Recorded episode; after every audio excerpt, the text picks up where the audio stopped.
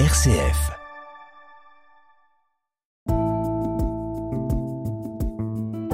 Regard chrétien sur l'actualité.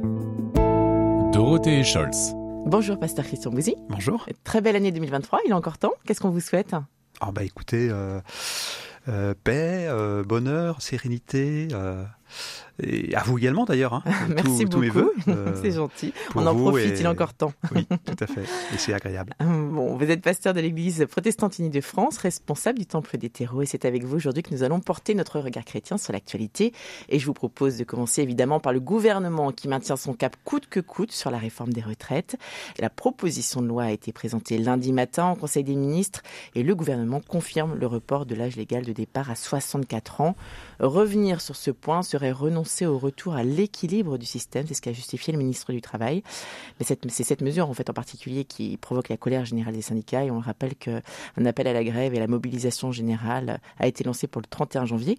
Alors que vous évoque euh, cette actualité Christian Bouzy Alors effectivement, au sujet de cette réforme euh, de notre système de retraite, euh, j'ai d'abord une remarque sur la méthode proposée.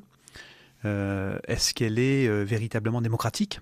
Le projet de réforme sera-t-il euh, l'objet d'un véritable débat euh, au Parlement? C'est la question qu'on peut se poser puisque nous voyons que le gouvernement est tenté de faire un passage en force euh, à coup de 49.3 et, à coup d'ordonnance. Donc espérons qu'il se rétractera et qu'il consentira à véritablement engager un, un débat parlementaire sur un sujet aussi important que celui-là qui concerne, qui concerne tous les Français. Mm.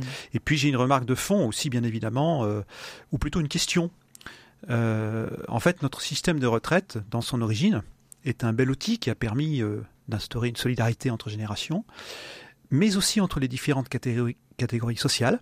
Mhm. Et donc on peut se poser la question euh, de savoir si après cette réforme, cette solidarité sera renforcée ou au contraire diminuée, car d'un côté on voit qu'il y a des petites mesures sociales qui sont proposées, comme par exemple l'augmentation du minimum vieillesse, mais de l'autre, le principe euh, de pénibilité euh, est un peu rogné. euh, et puis actuellement, il faut bien le dire, même dans le cadre de notre système de retraite actuel, il y a une injustice qui perdure. Si on regarde l'espérance de vie, Mhm. d'un ouvrier, euh, en moyenne, elle est de 76 ans.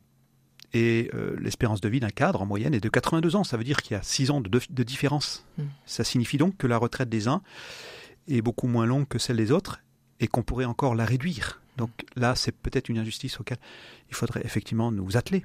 Alors dans le reste de l'actualité justement, et comme chaque année depuis maintenant 10 ans, l'ONG Oxfam profite de la réunion annuelle du Forum économique mondial de Davos qui s'est ouvert la semaine dernière pour publier son rapport annuel sur les inégalités dans le monde. Et justement, il rebondit spécifiquement sur cette réforme des retraites qui se, qui se joue en France en disant qu'il suffirait de 2% de la fortune des milliardaires français pour éponger le soi-disant déficit incontrôlable du système de retraite. Donc Oxfam justement milite hein, d'une manière assez globale, générale, pour une division par deux du nombre de milliardaires d'ici 2030 et propose d'instaurer euh, de nouveaux impôts sur les grandes fortunes, les dividendes et le capital par exemple. Alors que vous évoque cette publication? Eh bien, tout de même, il faut souligner aussi les initiatives positives. Et cette lettre euh, adressée euh, aux dirigeants mondiaux réunis à Davos euh, à l'occasion du, du Forum économique mondial, cette lettre écrite par plus de 200 millionnaires et milliardaires du monde entier, qui demandent à être taxés davantage pour le bien commun, Mhm. qui demandent la mise en place d'un impôt sur euh, les grandes fortunes pour aider les plus fragiles, c'est tout de même euh, à remarquer. Audacieux. Et il faut en être, euh, je Mm. pense, euh, reconnaissant, parce qu'effectivement, le constat est alarmant. En France, il y a 5 milliardaires qui possèdent autant que 27 millions de personnes. C'est tout de même une injustice insupportable. Et c'est en lien avec euh, la célébration écuménique dont nous allons parler dans un Mhm. instant, puisque le thème c'était Heureux les assoiffés de justice, heureux les artisans de paix.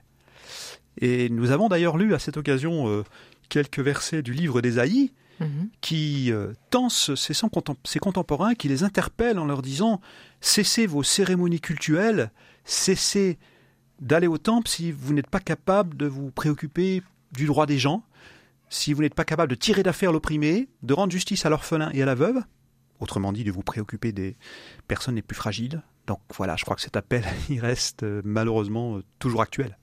Alors vous le disiez très justement, la semaine de prière pour euh, l'unité des chrétiens qui s'est achevée mercredi, elle se déroulait du 18 au 25 janvier cette année, a été l'occasion de, comme chaque année, de, de, se retrouver donc entre catholiques, protestants, orthodoxes et orientaux. Donc sur le thème, comme vous le disiez, apprenez à faire le bien, recherchez la justice. Plusieurs temps forts, dont notamment la célébration œcuménique qui avait lieu au Temple du Champ. Je ne sais pas si vous y étiez. Oui, bien évidemment, j'y ai participé. C'était une très belle euh, célébration, euh, forte et, et émouvante, euh, mmh. Dernier qui rassemblait catholiques, protestants, orthodoxes, orientaux, évangéliques. Mmh. Euh, et je pense que c'est important de prier ensemble, prier pour l'unité, prier en se plaçant euh, ensemble devant Dieu et à l'écoute de sa parole. Il y a eu d'ailleurs un, un, temps de partage par petits groupes euh, sur euh, bah justement le texte biblique d'Ésaïe que j'évoquais mmh. tout à l'heure. Mmh. C'était tout à fait, tout à fait riche de pouvoir s'écouter les uns les autres, de pouvoir prier prier, euh, prier aussi et surtout pour le monde, ce monde tellement euh, traversé de convulsions et de violences. Mmh. Et ça a été aussi une célébration euh, qui a été proposée en hommage à l'abbé Paul Couturier. Mmh. à l'occasion du 70e anniversaire de sa mort, donc ce prêtre lyonnais qui a été un des fondateurs de la semaine de prière pour l'unité des chrétiens.